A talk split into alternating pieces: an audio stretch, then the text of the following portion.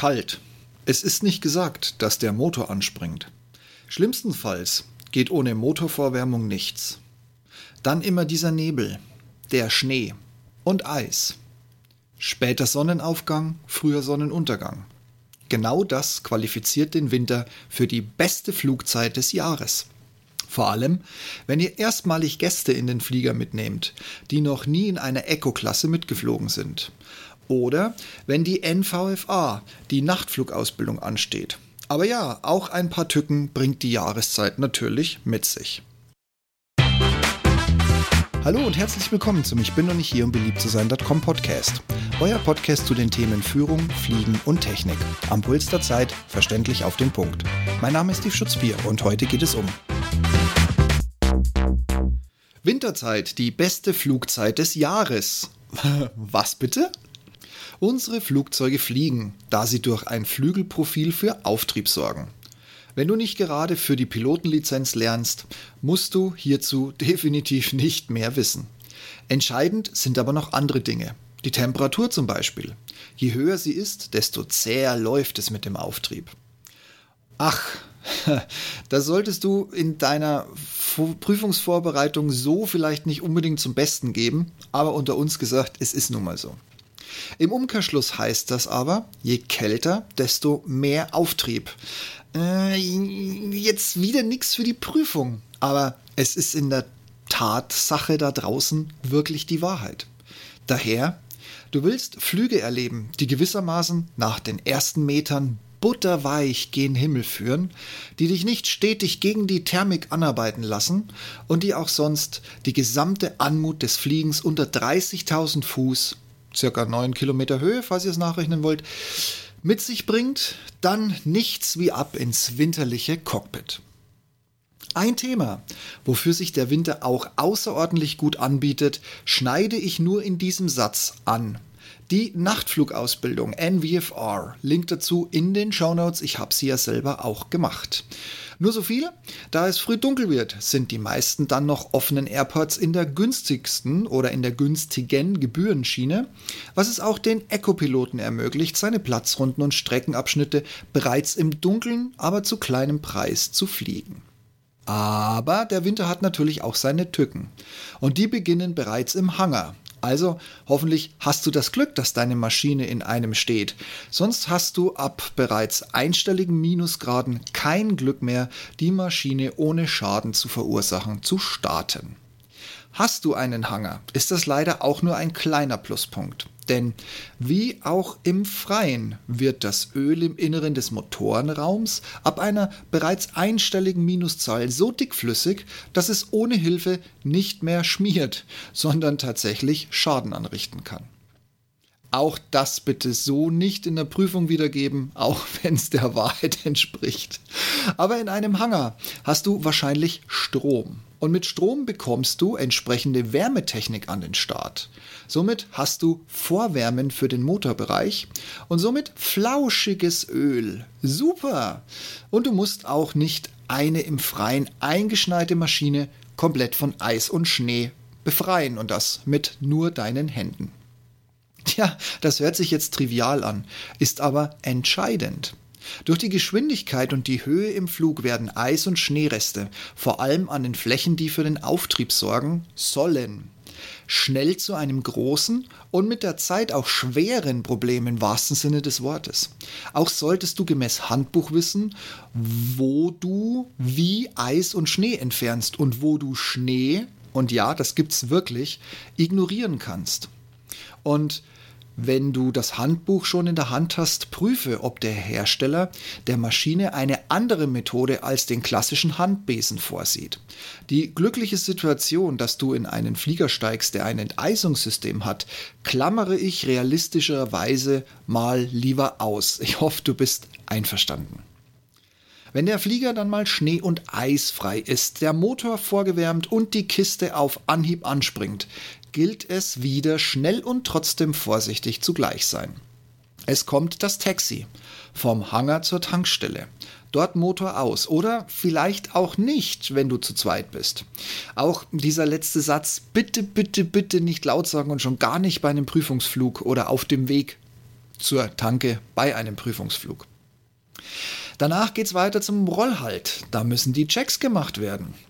Hier gilt die Regel wie im Sommer. Die Nase in Sichtrichtung drehen, aber Achtung, beim Hochlaufen keinen Schnee und Schlimmeres in die Motorenöffnung saugen. Noch sind die Drehzahlen für eine permanente Selbstbeheizung viel zu klein, von möglichem Streugut und Eisklumpen, die angesaugt werden, ganz abgesehen. Und wenn es bis hierher geklappt hat, die Maschine läuft, der Flieger ist eisfrei, die erste Wärme dringt ins Innere des Cockpits und ja, du hast einen neuen CO-Messpunkt in Sichtweite kleben, um zu wissen, wann giftiges Kohlenmonoxid in dein Cockpit krabbelt. Aber es kann immer noch ein mögliches abruptes Ende geben. Hol dir vom Turm, falls sie nicht angesagt werden, die Vereisungszustände der Bahn und bereite dich entsprechend für den Startlauf bis Takeoff vor. Und dann kann es endlich losgehen. Ganz sanft das Gas rein, immer mehr und mehr. Das passende Flap-Setting tut sein weiteres und ohne es zu merken bist du schon bei 200 Fuß, also circa 60 Meter, über Grund. Wow, was für ein Gefühl. Der Flieger liegt wie ein Brett in der Luft, knallhart und doch federweich. Null Thermik, mit viel Glück auch kein Wind. Und wenn du doch einen hast, dann ist er meist so minimal, dass du noch mal, dass du nicht mal mitbekommst, dass er überhaupt da ist. Die Klappen kannst du relativ schnell einfahren. Wenn du ein wenig am Choke ziehst, wirst du nahtlos weitersteigen. Nicht zu vergleichen mit der Muskelarbeit im Hochsommer, wenn die Nase beim Antippen der Klappentaste schon gen Erdmittelpunkt zielt. Und jetzt genieß es. Ich hatte die Freude leider nur während meiner Flugzeit in Frankfurt, damals aber auch noch mit Schnee. Es ist unfassbar, wie unbekannt eine zugeschneite Fläche die Landschaft verändert. Damals hatte ich als Backup da es weit vor den Tablet-Navigationslösungen war, Google Maps offen. Immer hart am Limit zu in ersten Teilen aufgebauten 4G-Netzen. Nein, das wird kein Papa erzählt vom Krieg, keine Sorge. Nur ein geistiger Rückblick für mich, während ich merke, dass es echt mal wieder Zeit wird für einen Schneerundflug quer durch eine Landschaft. Wobei Frankfurt, wenn man sich nicht schon längst in einen Luftraum, in dem man nichts verloren hatte, verfranst hatte, immer nach Hause führte. Der Echo Delta Delta Foxtrot, also der Flughafen Frankfurt-Main, ist ein Leuchtfeuer, das man kilometerweit durch die Winternachtmittage erkennen kann und das bis auf Hochhäuser, die in Mainz stehen und ich weiß, wovon ich rede. Und wenn du ein paar Flüge alleine gestemmt hast und dich zwischen Boden und Luft mit den Besonderheiten oder den Einfachheiten des Winterfliegens vertraut gemacht hast und eben auch die Navigation sitzt, dann hol dir Gäste an Bord. Es wird nicht besser als im Winter. Null Thermik. Du hast keine Daueraufgabe zwischen Acker, Feld und Wald und See hin und her zu tarieren, um die Passagiere nicht durch eine Thermikblase zu verschrecken. Wenn aus dem Nichts fahrstuhlartig es schlagartig um ein paar Meter nach oben geht. Manchmal vielleicht sogar zweistellige Meter nach oben geht. Und das alles ganz ohne Vorwarnung. Und so schön es ist, habe die Uhr im Auge und deinen Kohlenmonoxidaufkleber, den CO-Aufkleber. Wenn du keine Night VFA hast, sei pünktlich mit den Sera-Regelungen der bürgerlichen Nacht und diesem ominösen Gradregelungen über Horizont zurück. Die fallen im Winter schneller in die Dunkelheit, als einem lieb sein kann, wenn es dann sowieso schon eng ist. Und da die Heizung permanent den Innenraum vor dem sicheren Kältetod schützt, stelle sicher, dass kein Leck dir unsichtbar und geruchslos das hochgiftige Kohlenmonoxid, ja, du wirst es jetzt wahrscheinlich zum letzten, noch nicht zum letzten Mal hören, aber es ist wirklich, wirklich wichtiger denn je im Winter, dass du also kein CO in die Kabine geblasen bekommst. Sonst könnte der Flug nämlich ein dauerhaft und unschönes Ende finden. Und wenn es dann leider irgendwann wieder planmäßig runtergeht, denk an die Werte für den Pistenzustand.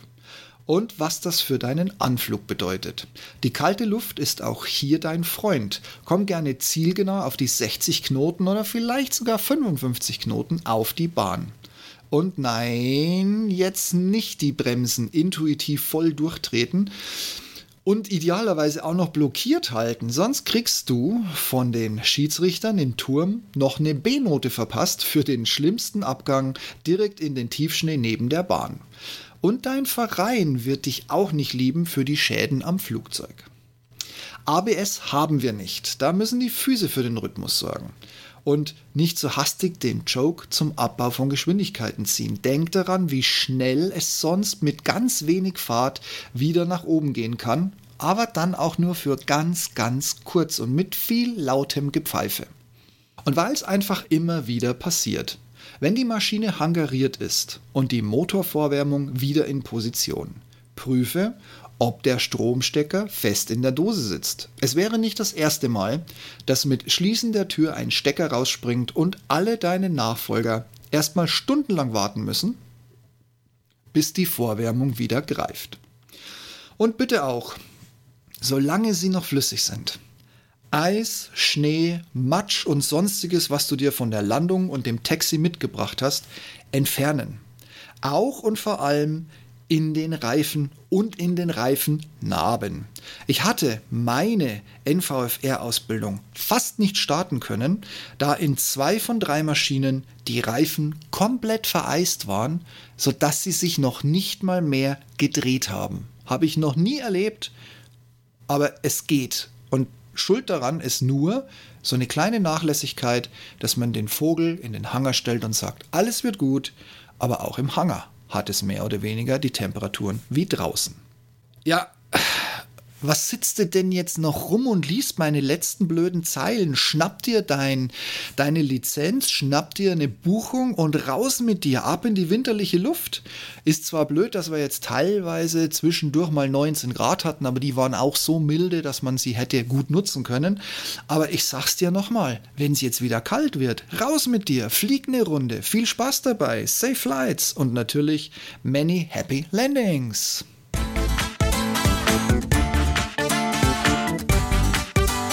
Ja, also wie gesagt, auch mich juckt es in den Fingern. Ich werde es dieses Jahr leider nicht hinbekommen, da ich weit, weit weg bin von da, wo ich normalerweise fliege.